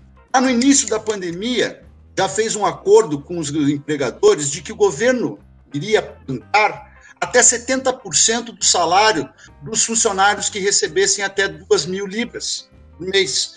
E 2 mil libras é só você fazer as contas, né? São já quase seis vezes a libra, ou nós estamos quase falando. Quase 12 mil reais. É quase 12 mil reais, né? Quase 12 é? mil reais. E é o governo bancando 70% disso. Você acha que eles estão fazendo isso porque eles são bonzinhos? Não, porque é dever do Estado. Aqui no Brasil, o que, que a gente vê? Né? Quando se tem quando se tem uma política de transferência de renda para empreendedores, não foca-se no microempreendedor e no médio empreendedor. Foca-se no mega empreendedor. Só que o mega empreendedor, justamente por ele ser mega, ele tem condições de suportar isso. Ele vai ter queda em receita, claro que vai ter queda na receita. Só que ele tem esse estofo que consegue mantê-lo. Agora, microempreendedor, um mês sem receita para ele é motivo de fechar o negócio, entendeu? Cadê, cadê a Caixa Econômica Federal fazendo chegar esse dinheiro na mão dos microempresários? Até teve o anúncio, mas não está chegando dinheiro, cara. Não está chegando dinheiro. Ou seja, o povo está passando pela pandemia sem auxílio. Aí, ah, tá, vamos fazer um auxílio emergencial por pessoa física. Aí vai lá, a primeira ideia deles é dar 200 reais 200 reais para uma pandemia. Rapaz, uma pandemia, cara. Aí vem o é, Congresso o governo, triplica, o governo coloca para 600 deu, reais. Ah. O governo do Ratinho deu 50 reais, né? Pois é, eu entendo, assim, é, sendo bem... É, cara, porque assim, ah, você tem a, a, a, tentativa de fazer chegar no bolso do paranaense. Não, eu não, não acho ruim. É, é 50 reais a mais. Agora, cara, cinquentão é, será que o Ratinho não dá, não dá já, já, já foi no mercado para ver o que, que ele consegue é. comprar com 50 reais? Entendeu? É, é gente que está precisando de tudo, de, de, alimentação, de material de higiene, de gente, sabe? Entendo, não, não, não acho ruim. Se vai chegar a 50 reais a mais no bolso do trabalhador, eu não, não posso dizer que é ruim. Mas, cara, é o suficiente? Nossa, passa longe de ser. Passa longe de é. ser. Mesmo, mesmo o auxílio emergencial da União. 600 reais. Mesmo esses também passa longe de ser, cara. É, então... e, o, e, o, e, o, e, ainda o Bolsonaro vetou né, o auxílio para uma série de categorias. Por exemplo, eu tentei, porque eu estou sem trabalhar enquanto tem a pandemia, porque eu não posso, né, né enfim, não dá para sair, porque ainda mais que eu, eu, eu sou grupo de risco por causa da asma. Só que como, como eu estava bem até 2018, não fui aprovado, porque eu, como eu também declarei imposto de renda, tudo direitinho, em 2018 eu, eu ganhei mais de 28 mil. E eles não, não foi aprovado porque eu, até eles tinham aprovado uma modificação para para pessoas que até 2018 estavam bem, porque de 2018 até agora muita coisa pode ter mudado, né? E não é. e, e aí o Bolsonaro vetou. E eu fui tentar o Fomento Paraná, não sei se você já foi se informar como é que funciona? A Fomento, Paraná, a Fomento Paraná, inclusive, ela teve em 10 dias o dobro de número de pedidos de financiamento do que todo o ano de 2019.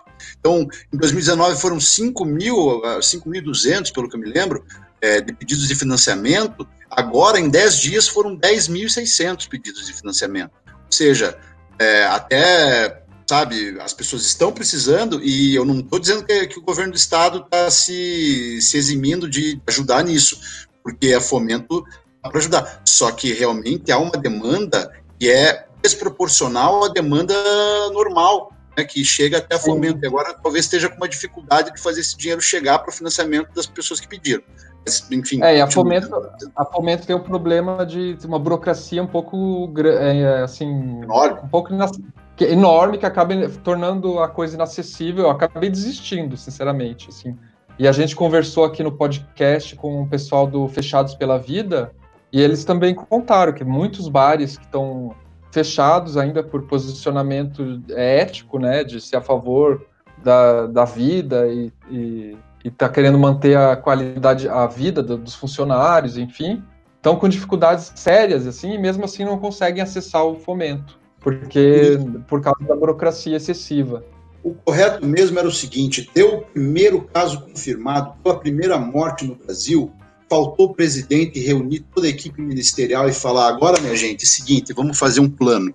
Isola, deixa todo mundo em casa pelo tempo que for necessário. No mínimo 21 dias, porque a gente. No mínimo 14, porque é o tempo de, do, do vírus, do início da infecção até o aparecimento dos sintomas. Mas você precisa manter essas pessoas, pelo menos esse tempo, dentro de casa, sem sair. E ó, como é que vai viver? Relaxa, nós somos o poder público, nós somos o Estado, a gente vai fazer isso.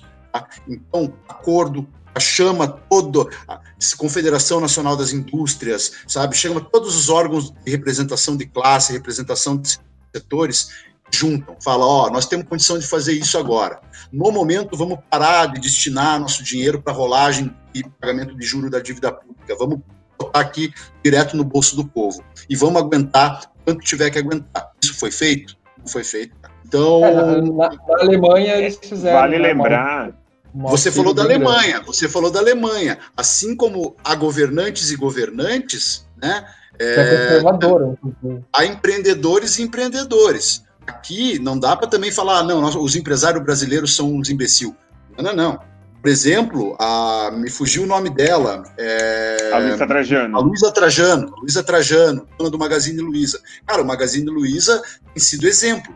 É, de, de, de... Ela falou em uma entrevista que ela tem dinheiro tranquilamente até 2021 para manter tudo fechado. Aí, ó. Pronto. Tá entendendo? Prioridade. E... Prioridade, cara. E assim, vamos comparar. A gente não vai falar, a gente falou de, de, de governo de esquerda e de direita, mas vamos pegar dois exemplos de, de, de dois dos dois lados que fizeram tudo certinho e que são extremamente opostos, que foi o governo da Nova Zelândia e o governo da Austrália. Tudo bem que são próximos, mas são dois governos opostos, um de direita, um de esquerda, fizeram tudo certinho e agora estão reabrindo aos poucos, estão voltando à vida normal. É porque para então, você é tudo... cuidar de vidas, para você proteger de vidas, pouco importa a tua ideologia, cara. O que importa é a seriedade com que você lida com o cargo que você ocupa. É, é era, é, era nesse falar, ponto que eu queria chegar. É, era nesse ponto que eu queria chegar. Não, não importa se tu é destro ou canhoto, o que importa é que tu cuide das, das tuas da, da, da, vida das pessoas que te colocaram no poder, independentemente se elas te colocaram ou não no poder. E com a situação da Nova Zelândia com um agravante, né? Também é a primeira mulher grávida que tem o um filho, que faz o parto durante a constância do mandato. Então, olha tanto aprendizado que a gente tem também, né? Até mesmo governantes que a gente não esperava responsabilidade, né, como Dória e o Witzel, é, assumiram essa responsabilidade durante a a crise ali do pior, pior momento lá no. Quer dizer, agora não sei se eles estão assumindo a responsabilidade. É, porque também o, o Dória, Bolsonaro. O tá Dória, ele Bolsonaro também está né? Tá focando né, os estados é, Sim. Por, por, meio fiscal, né? É, né? Vetou algumas coisas, enfim. É, é, uma situação complexa, enfim, mas é, é, até esses dois conservadores, né, pessoas muito conservadoras, governadores muito conservadores, foram responsáveis, assim, no auge da crise e tal. Então, eu prefiro dar exemplo de fora, porque daí não traz para contexto político nacional, né? É, eu uso, por Sim. exemplo, o Boris Johnson, que é um cara que é destro, né? E fez um trabalho bom, na minha visão. Quer dizer, como é que você vai chamar o país que tem o terceiro maior número de mortes de um trabalho bom? Mas é, teve mecanismos, teve mecanismos ali que eram realmente de proteção a vidas e a empregos por parte do governo. Sim. Então, de, de, de parabéns. É, só que comparar, trabalhar com o contexto nacional aqui, lembrar de Dória, lembrar de Witzel, sim, vocês estão certos, eles foram responsáveis. Só que daí eu tenho que tentar entender quais são as razões da responsabilidade. Aqui me parece que muito tem a ver com o contexto político, né? Porque os dois são pré-candidatos à presidência da República. Ah, sim, sim. É, não, e, e, e, é perigoso o pessoal achar que é apoio, nada disso. É só tô lembrando da, Da, da... Não, é, é, é exemplos são inúmeros, cara. Exemplos são vários. Por exemplo, Mandetta. Você, qual, que, qual que é a tua avaliação sobre o Mandetta é, quando ele era ministro da Saúde? Ou ruim? Rápido. É, ele, ele foi ruim. Antes da crise eu achei que ele era ruim, mas depois deu uma melhoradinha durante a crise, né? Por quê? Porque ele eu tratou acho... com responsabilidade o negócio, com transparência e ele pregava o isolamento. Só que não daí Sim. ele sai do ministério, né, alijado pelo Bolsonaro, e de repente as pessoas começam a endeusar. Ele até virou pré-candidato a presidente. Cara, olha como tá desesperadora a nossa situação. Entendeu? Quando o cara dá uma coisinha boa, a gente, meu Deus, é o novo salvador da pátria, precisamos. Cara, a gente está com nossos critérios muito prejudicados de avaliação, cara. Sim. Até porque faz sentido, né? Os exemplos que a gente teve que avaliar aí nos últimos anos foram catastróficos. Até a presidenta Dilma, que eu, eu tenho um grande respeito por ela e admiro muito a, pessoa né, dela. Mas, pelo amor de Deus, cara, ela como presidente da República, ela foi muito mal. Foi muito foi. mal, ela foi péssima. Afundou a economia do país. Então, é, o que eu tenho a dizer para isso é o seguinte: precisa de projeto, precisa de seriedade, precisa entender o cargo que ocupa. E a gente precisa ter uma experiência positiva de novo para, sabe, renovar os nossos critérios, cara, porque a gente tá, a gente tá muito mal acostumado, cara. Nós estamos acostumados com que não é tão bom assim, não. Sim, sim, né? é complicadíssimo mesmo. Então, vamos, o que a gente faz? Vamos encerrando. Vocês têm mais algum, tem algum, algum ponto do, do que você queira abordar, falar? É, a gente não falou, afinal, da questão da mobilidade em Curitiba, que eu acho que é uma questão que está muito importante, que está deixando muito a desejar, né? Na cidade, além, a, ainda mais né, nesse contexto de pandemia. Eu moro perto do, do terminal do Cabral e eu vejo todo dia os ônibus saindo lotados no, em alguns horários, assim, quando eu vou comprar pão ou quando eu saio para comprar comida. E, enfim, eu acho que Curitiba, assim, quando eu saí de Curitiba, fui morar em São Paulo para estudar, é, eu, eu me lembro que o sistema de transporte daqui era muito bom, né?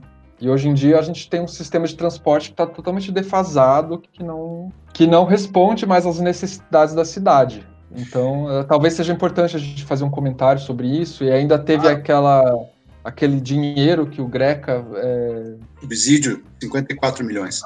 É, isso, o, é, além de ser importante de tocar nesse tema, você tem razão, eu quero tocar nesse tema. Porque é o principal bandeira que a gente tem aí é, nos colocado e tenho estudado muito da situação do transporte público da cidade e algumas coisas precisam ser feitas. Né?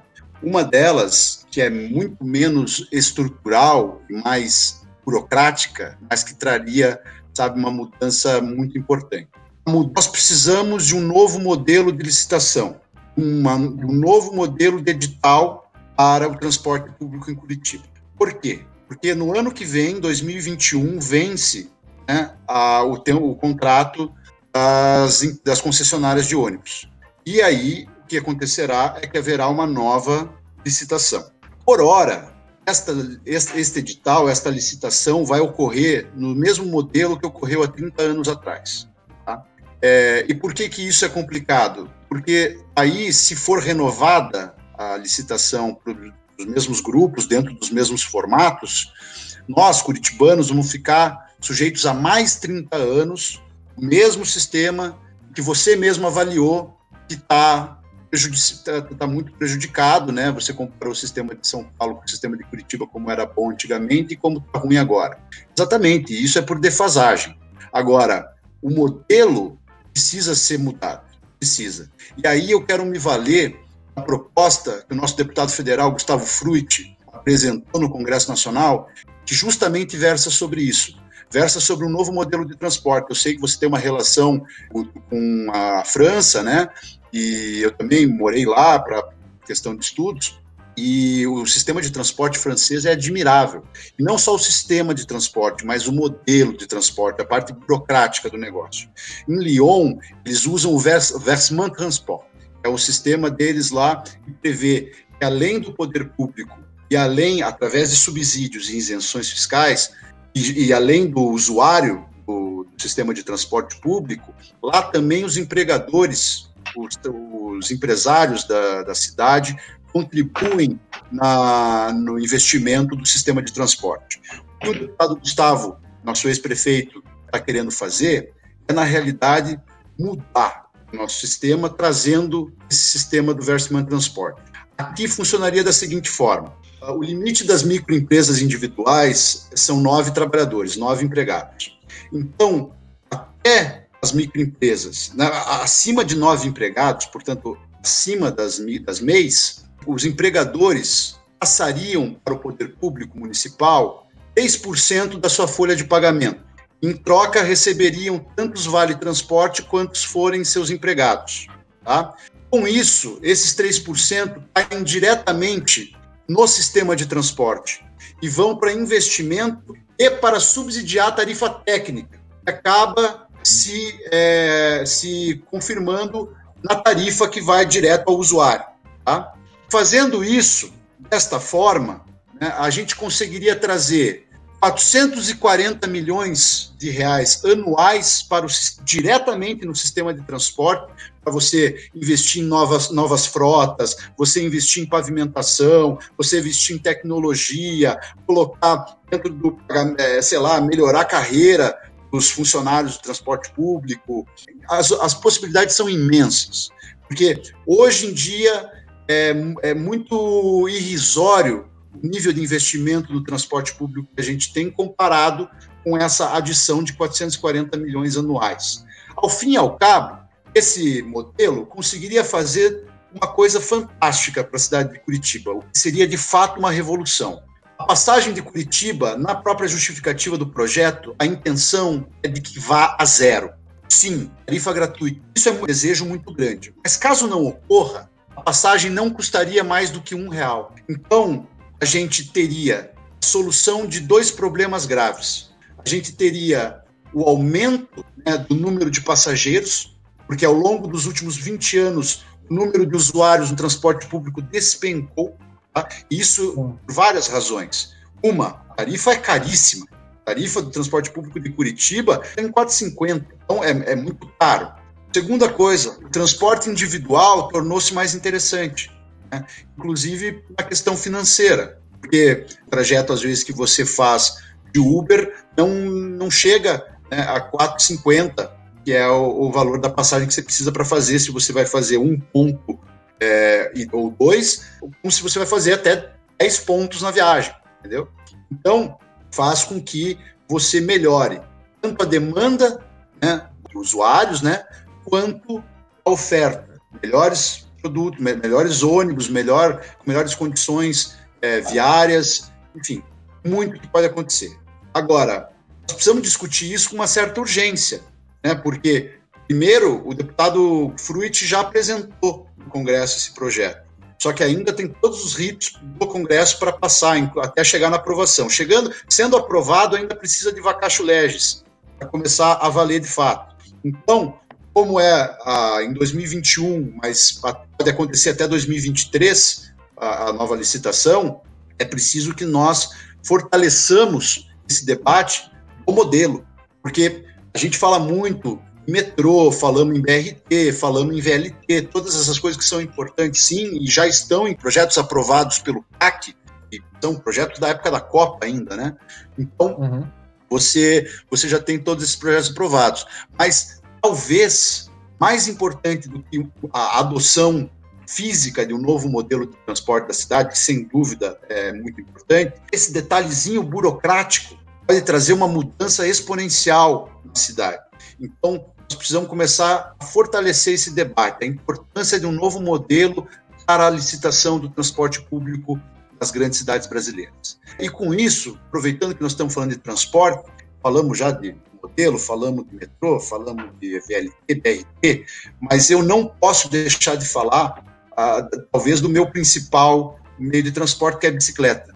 Né? É muito importante. A gente tem em Curitiba aí um crescimento vertiginoso do número de ciclistas, e não ciclistas apenas que usam a bicicleta como meio de lazer, mas muitas pessoas, por todas as razões que elas possam vir a ter, estão usando a bicicleta, inclusive, como meio de transporte.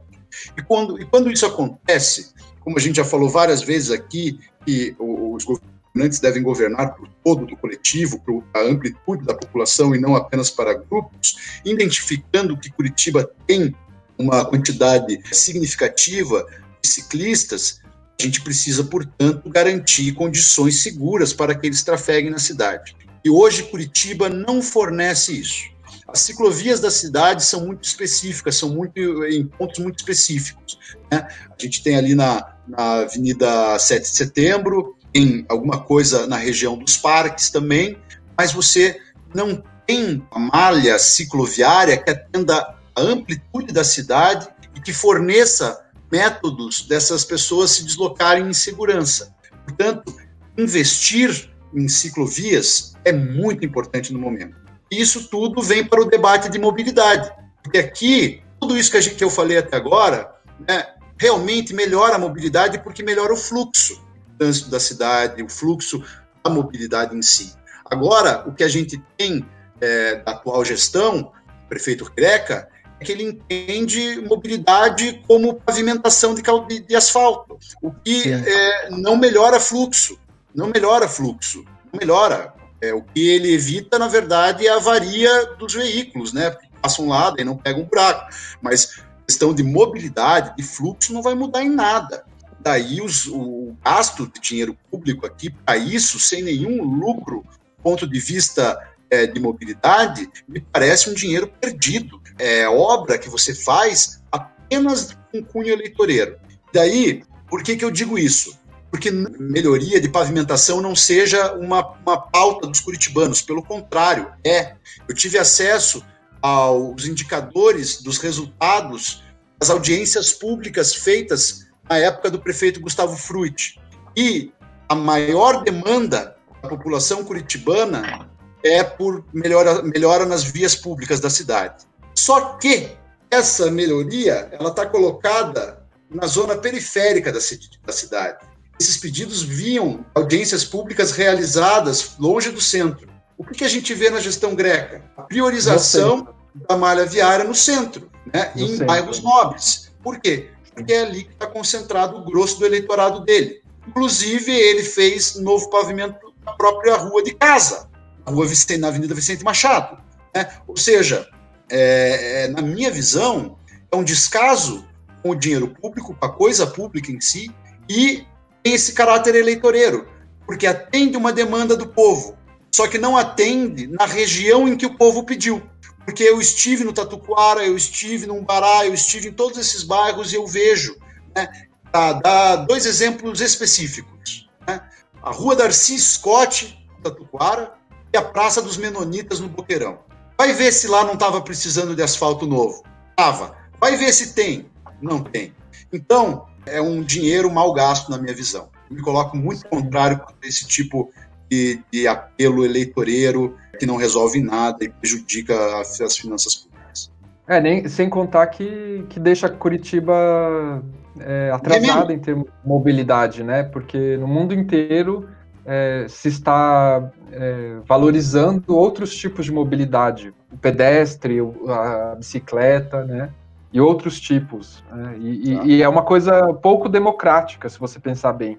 Valorizar somente o carro, o transporte individual, né? É pouco democrático. É você está pegando o meu dinheiro que não tem o carro e fazendo asfalto. Né? Então, enfim.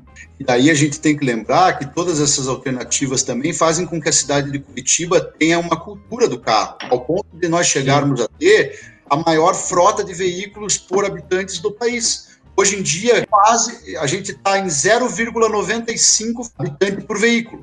Então é quase um carro para cada curitibano. Isso faz sentido? Não faz. Não, Por quê? Porque simplesmente nem todos os curitibanos têm carro. Simples. Sim. Eu moro perto da Vitor Ferreira do Amaral. Tu vê congestionamento e é uma pessoa por carro. É complicado, cara, porque nós temos que, é, assim, é uma missão muito, é, é mais cultural do que, é cultural e educativa do que propriamente, sabe, de grandes planos logísticos. É, é isso, para fazer, a gente sabe como fazer.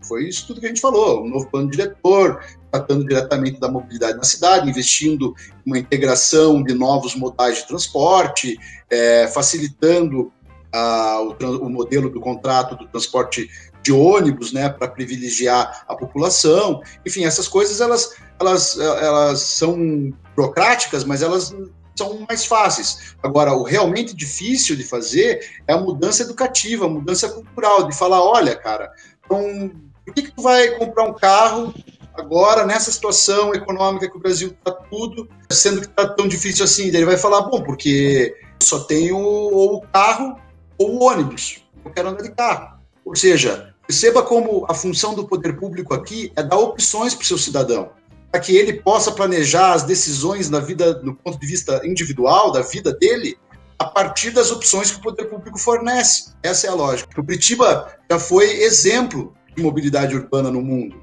Né? Nós somos o primeiro a implantar o BRT. Só que a gente está parado no tempo, cara. A gente defasou e isso precisa ser corrigido urgentemente. Não, isso é dar um exemplo que você falou, né, que, que o poder público tem que dar, dar alternativas para as pessoas. E eu, por exemplo, sou uma pessoa que optei por, por questões éticas e filosóficas e não ter carro e não dirigir e tal. E aí, o ano passado, eu tentei é, usar bicicleta na cidade. E eu morava ali perto, da, perto ali da rodoviária. E aí eu fui atropelado. por um Atropelado não, né? Vai ficar muito dramático. Mas exprimido. E aí quase quebrei o pulso o, o ano passado. E acabei desistindo de usar a bicicleta porque não tinha espaço e porque o motorista, os motoristas no geral em Curitiba não respeitam muito uh, o, o, a pessoa que usa a bicicleta. Então, Cara, enfim, se, você, é uma... se você perguntar para cada ciclista da cidade, eu acho que todos eles vão ter que falar de algum ou acidente ou algum susto que ele passou. É, eu, eu tenho, eu, te, eu tenho, eu tenho, eu tenho um testemunho como ciclista também. Fale para nós aí, companheiro. Eu moro no Cristo Rei, moro bem na divisa entre é, Cristo Rei, Jardim Botânico e Tarumã. Eu moro perto do Jardim Botânico, é o do tubo do Jardim Botânico. E eu tava indo pra faculdade, no final, em setembro, se não me engano, do ano passado. Aí eu fui atravessar a rua para pegar a ciclovia que tem do lado do, da canaleta dos ônibus. E na hora que eu terminei de atravessar, abriu o sinal e veio um ligeirinho, um ligeirinho no talo. Sim, do nada e bateu na, na minha roda traseira. Eu caí da bicicleta, o, o, motorista não, não saiu nem ao trabalho de parar o ônibus para ver se eu tinha pelo menos me machucado. Minha bicicleta, e a minha bicicleta agora tá lá em casa parada até eu arrumar dinheiro para consertar. Perigoso. E eu não tive e eu não tive tempo de ver o prefixo do ônibus. Um, um outro ciclista parou para me ajudar, porque já, aconteceu, já tinha acontecido isso com ele, ele mesmo me falou, e eu fiquei sem reação porque eu não sabia para onde olhar e tipo e onde eu e o tubo do Jardim Botânico é na frente de uma delegacia. Então você precisa é... o poder público se conscientize que isso é uma demanda, portanto que se tornou uma demanda do cidadão curitibano e que tome as, as iniciativas para dar soluções necessárias. É, a gente tem um aumento no número de acidentes e um aumento no número de mortes de ciclistas em Curitiba neste ano em relação ao ano passado já. Né? Então, não dá mais para ter ciclista se acidentando, ciclista morto, por falta de condições de segurança para ele se deslocar. E quem tem que dar essas condições é o poder público municipal. Esse debate não pode mais esperar, não dá para empurrar mais com a barriga, porque pessoas estão morrendo. Sim. E ano passado mesmo, ali perto do, do Jardim Botânico, do tubo do Jardim Botânico, morreu um ciclista atropelado por um articulado. Acho que foi até mesmo na, foi mais ou menos na mesma época do meu, do meu, do meu acidente, inclusive. O último susto que eu tomei, eu fui exprimido ali na Rua Barbosa. Eu ando pela canaleta, e aí, quando você está chegando na Praça Rua Barbosa ali, cara, tem o tubo aqui do Centenário Campo Comprido, né, que fica na frente do Metropolitan ali, e tem o, os ônibus que, enfim, os ônibus que vêm dessa direção, e tem os ônibus que vêm lá do sentido Bom Jesus, né? Então, ali na cara, Praça do Barbosa é muito perigoso. É muito perigoso. Ali é muito perigoso. Fui, ali é muito cara, perigoso. Dois me fecharam, assim, não chegaram a me bater, nada, não, quase não quebrei nada, mas foi um puta de um susto, Sim. cara. É, então, o, problema dos, o problema dos motoristas é que eles se, eles se acham os donos da rua, Sim. dos motoristas de ônibus. Tudo bem, a canaleta não é um lugar pra gente andar, mas é, querendo ou não, é o único lugar seguro para a gente andar. É, claro que é. E outra coisa, o... essa discussão da possibilidade ou não de se andar na canaleta já é uma discussão superada. Porque antigamente era proibido, sim, de fato, eram só os ônibus que podiam circular. Só que até pela questão da própria prefeitura reconhecer que Curitiba não tem uma malha viária, uma uma malha cicloviária suficiente a permitir com que os ciclistas se desloquem, foi autorizado o uso das canaletas por parte dos ciclistas. Então agora pode sim, os ciclistas podem utilizar a canaleta, só que é, realmente tem que tomar cuidado. Por exemplo, eu nunca vou pedalando no sentido é, que o, o ônibus, por exemplo, nunca vou ficar cego, porque eu vou na faixa de que eu vejo quem vem, não de quem vai. Tem que tu vai do lado contrário do que o ônibus vem, no caso. Exatamente. Exatamente. Então, por mais que a gente tome esse cuidado, é, é, um pouco perigoso ainda. Então, o poder público, nossa, cara, já passou o tempo, tinha que estar tá acontecendo faz muito tempo. Eu vou soltar um palavrão, mas enfim. É foda, porque em vez de do motorista cuidar de ti, é tu que tem que cuidar do motorista. É, cara, lembrar que nós somos para-choque de nós mesmos, né? É, cara. Então, e aí, gente, o que que tu tá fazendo nessa época de isolamento social, Dudu? Conta pra gente. Eu tenho lido muito eu tenho lido muito porque, eu, assim, eu acho que não adianta só você pegar e falar, ah, deixa eu pegar esse livro aqui para ver. Tem que ter interesse sobre um assunto específico.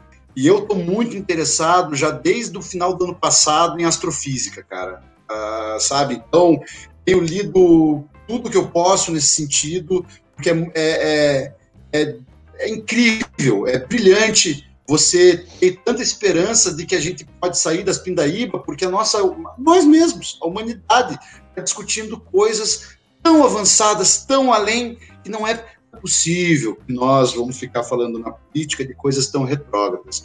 Então, é, eu estou muito curioso por, por, esse tema, então eu tenho estudado bastante, tenho lido bastante. Mas, é, também, cara, fico, é, como fico muito em casa, é, aqui eu tenho o meu estúdio, consigo transferir as coisas do escritório para fazer aqui em casa também, então eu tenho saído bem pouco, saio só para a necessidade de comprar uma ou outra coisa, né, ou para pedalar também, que como a gente já falou aqui, é um, além do meu, meu de transporte, é um dos meus passatempos favoritos. Então, cara, eu tenho precisado sair desse, dessas formas. Mas quando eu fico em casa, ou é leitura, ou é ver filmes, seriados, e, cara, acabou me inteirando sobre todas as notícias. É aquela, aquele mesmo ritual. Acordou, Folha de São Paulo, G1, Estado de São Paulo, é, o Globo, o Correio Brasiliense, daí eu gosto de dar uma olhada nos jornais de fora lá, Corriere della Sera, o Le Figaro, é, BBC, CNN, para ter um pouquinho mais de, de noção do que está acontecendo. Porque eu acho que, veja, quando nós estamos é, nos propondo a participar da vida pública, né? E aí acaba acontecendo esses convites, como esse convite que vocês me fizeram de participar aqui do Tubocast, que eu mais uma vez agradeço. Eu acho que as pessoas, quando vão falar, precisam saber do que estão falando, um pouquinho, né? E porque de, de, de, figura, de figura folclórica na política, eu acho que já está cheio, está na hora um pouco de termos figuras mais comprometidas, com norte, né? É, sem querer fazer nenhum tipo de jogar confete, mas eu, eu acho que esse tipo de compromisso eu tenho ele no meu coração. Então, eu tenho tentado me preparar, tenho tentado estar antenado sobre o que vem acontecendo para não falar bobagem e para conseguir ajudar o nosso povo aí com tudo isso. Legal. Você tem alguma indicação? Vamos lá. Eu vou, ó, eu, eu, vou indicar os que eu tô vendo mesmo, mas vocês vão achar que eu tô muito obcecado por esse negócio de, de astrofísica e tal. Porque, cara, tem no, no History, tem passado uma série chamada Projeto Livro Azul.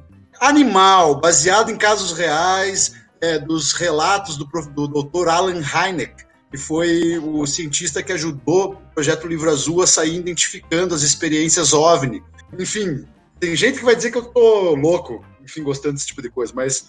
E de livro, tá vale sempre indicar O Povo Brasileiro, do Darcy Ribeiro também, muito importante, mas outro livro técnico, não estou dando nada de romance. E deixa eu ver aqui. E um livro de para relaxar, não é um livro técnico. Nosso querido Gozo Fabuloso, com Paulo Leminski, bigode curitibano, que é um livro muito interessante aí que eu acho que todo mundo vai gostar. Já que ele está falando de astrofísica e alienígenas e tal, eu queria indicar o 2001, Odisseia no Espaço, que eu adoro esse filme. Eu, a primeira vez que eu assisti esse filme, eu tinha sete anos. Eu vou indicar dois livros. O primeiro é O Que é História, do Eduard Carr, que é um livro um clássico da historiografia que explica o que é história. Que eu pensei em explicar, é, indicar esse livro porque como historiador me incomoda bastante é, alguns livros aí que existem é, tipo, é, não vou falar o nome para não fazer propaganda, mas então esse livrinho aqui, ele é bem legal e ele e ele dá uma análise científica do que, que é história e o que, que é um método. Como é que é o nome? Como é que é o nome, Guto? Que é que é história? Quem que é? Aqueles que ele é editado pela Paz e Terra.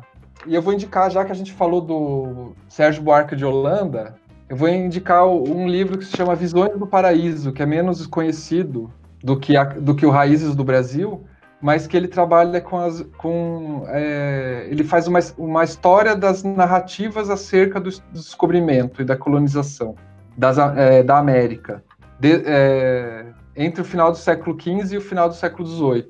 E é um livro bem interessante que trabalha com a história das mentalidades e e é interessante para momentos de crise como a nossa atual. Então, é, recomendo bastante. É um pouco mais, um pouco mais complexo do que, um, do que o Visões do Paraíso, é, do que o Raízes do Brasil, mas é um livro bastante importante e que vale a pena quem tiver tempo e, e paciência para ler, tá bom? E é, na semana que vem, só para dar o recado para o pessoal que escuta o podcast, é, vamos falar de novo com o Dr. Edu, que foi a pessoa com quem falamos na semana passada. É, só que dessa vez, na semana passada, a gente falou sobre a vacina que, estão é, que, que estão estudando para o HIV. Na semana que vem, a gente vai falar sobre a, a Covid. Ele é infectologista, né? E vamos falar sobre a Covid e sobre as, uh, o que, que, tem que ser feito, né? O, as coisas assim mais relacionadas à prevenção, porque é, não prevenção individual, né? Prevenção da, nas cidades e a minha ideia é puxar para esse lado, né? Vamos ver se a gente vai conseguir. E também mostrar que é um, é um profissional LGBT também, né? Que a gente está numa campanha Sim. aí de mostrar outros profissionais, é, profissionais LGBTs de várias áreas e tal, pra, porque é o mês do orgulho, né? Então a gente quer que a gente quer trazer é, mostrar que a gente não é só só festa como às, às vezes a gente, a gente vê na mídia. O estereótipo. Fora, né, o estereótipo. A gente é muito mais do que um estereótipo. A gente é, a gente está inserido em várias áreas de, do conhecimento.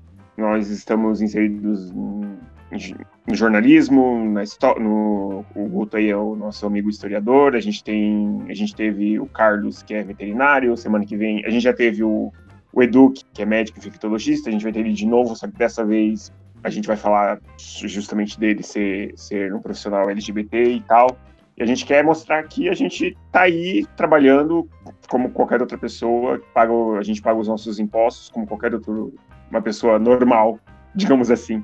Não que a gente não seja normal, mas. É. E, então a gente tá. A gente quer mostrar que a gente, que a gente existe. Que a gente não é só festa, como às vezes a, a mídia demonstra. Enfim, é isso. Tá certo, gente. Então, eu quero deixar um testemunho final aí, se vocês me permitirem, pelo ah, que eu só queria parabenizar vocês, cara, por tudo que vocês vêm fazendo.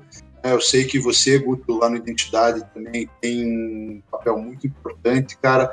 Vocês realmente trabalham com informação, com conscientização e que, ao fim e ao cabo, é educação também. Então, é muito importante o que vocês estão fazendo vocês vêm ajudando aí o nosso povo a conseguir sair dessa encalacrada aí que a gente está. Parabéns para vocês, porque é uma voz muito importante que vocês vêm dando. É, ah, legal. A gente agradece e a gente agradece tu ter vindo aqui, aparecer, falar com a gente um pouquinho, conversar. É, a gente agradece tu ter vindo, ter aceito o convite e a, não é porque a gente é do mesmo, do mesmo canal, mas as portas estão sempre abertas para você. Eu digo mesmo para vocês lá no Berticulando Entrevistas, tá? Tá aberto para vocês também. Então, até, até mais, gente. É, até semana que vem.